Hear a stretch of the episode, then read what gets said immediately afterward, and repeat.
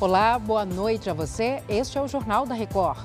São Paulo tem mais um dia de muito calor, temporal e nova queda de energia. O governo comemora a aprovação da resolução do Conselho de Segurança da ONU sobre a crise humanitária na faixa de Gaza. O Jornal da Record já está no ar.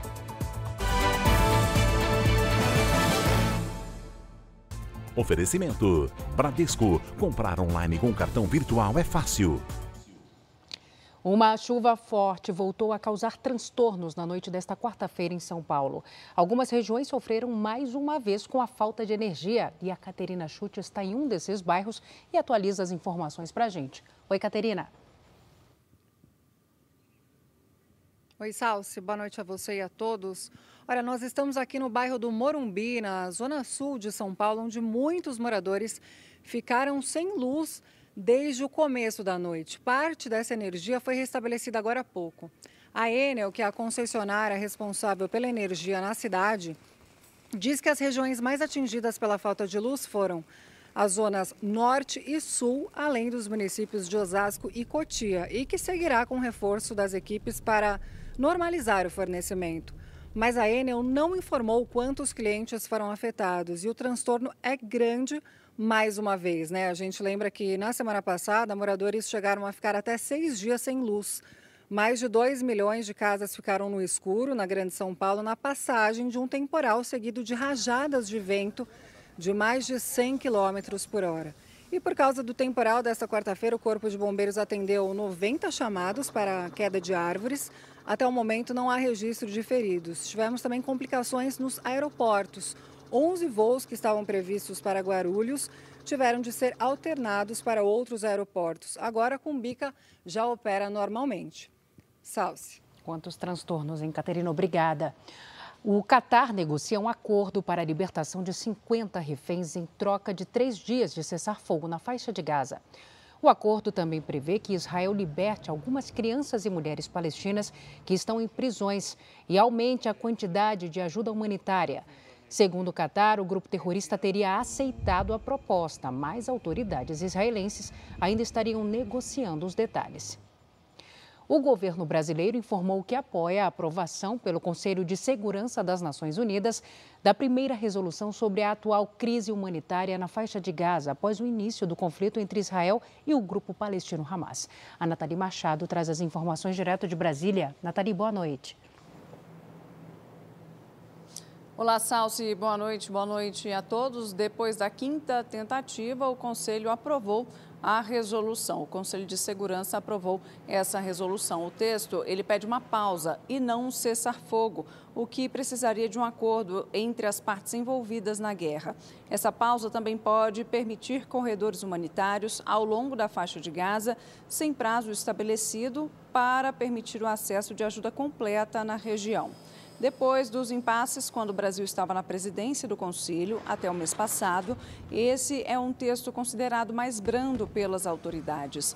A resolução foi elaborada por Malta e contou com a aprovação de 12 dos 15 membros do Conselho, incluindo o Brasil. Estados Unidos, Rússia e Reino Unido se abstiveram nessa votação. Eles são membros permanentes do Conselho e têm direito de veto. Salce. Obrigada, Nathalie. Uma investigação da polícia do Rio de Janeiro revela que os comissários de uma companhia aérea que disseram que foram assaltados no Rio mentiram sobre o suposto crime. O Lúcio Castro traz os detalhes. Lúcio, boa noite. Boa noite, Salsi. Os três tripulantes, dois homens e uma mulher, devem responder por falsa comunicação de crime. Eles teriam relatado um suposto assalto sofrido no Rio de Janeiro em setembro. Mais dois deles foram flagrados por câmeras de segurança em um bar da cidade. Segundo as investigações da Polícia Civil, o trio passou a noite consumindo bebidas alcoólicas e drogas. O roubo teria sido uma desculpa para evitar punições na companhia aérea. Por causa da mentira, o voo previsto para Londres foi adiado em 24 horas. A companhia aérea informou que esse é um assunto da polícia e que os tripulantes não foram escalados no voo do dia seguinte. Salce. Obrigada, Lúcio. Boa noite para você. Um projeto de lei aprovado no Congresso fixa direitos fundamentais a vítimas de acidentes com barragens, tanto de mineração quanto de usinas hidrelétricas. O texto segue para a sanção do presidente Lula. Enquanto isso, a Agência Nacional de Mineração acompanha a situação de uma barragem perto de Mariana, interditada após problemas na instabilidade, na estabilidade das estruturas. Uma vida inteira em Santa Rita Durão e de repente um susto. A notícia de que o dique da mina de fábrica nova, da Vale, poderia transbordar e inundar o distrito pegou Vera de surpresa. Eu assustei, saí para rua fora, desliguei meu fogão, saí para rua fora perguntando ao povo, os povo sabia. A comerciante e os vizinhos saíram de casa com medo de mais uma tragédia provocada pela mineração.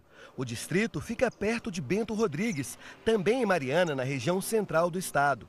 Em 5 de novembro de 2015, o vilarejo foi riscado do mapa pelo rompimento da barragem de Fundão, da mineradora Samarco.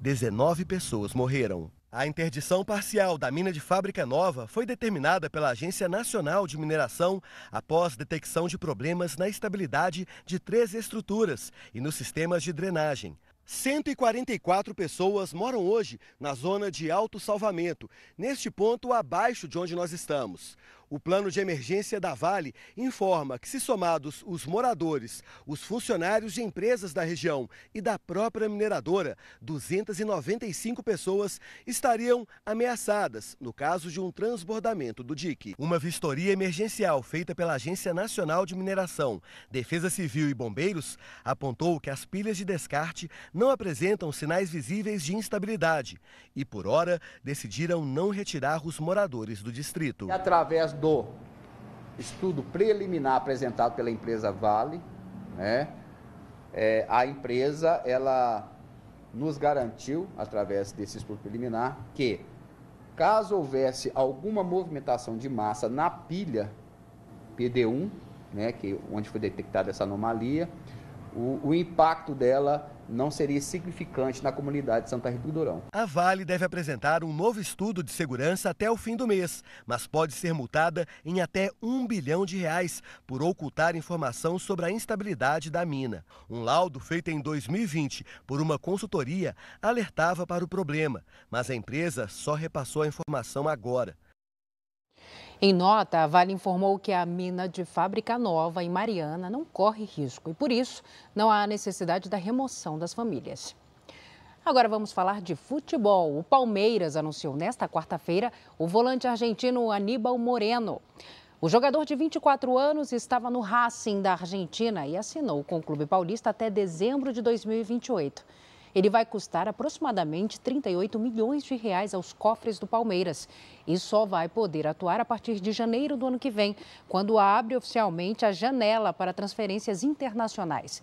O jogador deve estar pronto para o Paulistão 2024, que você acompanha aqui na Record. Este foi o Jornal da Record. Ouça essa e as outras edições dos boletins JR 24 horas, agora também nas plataformas de áudio. Você fica agora com Fala que eu te escuto. Record 70 anos tem a sua cara. Boa noite, cuide-se. Tchau.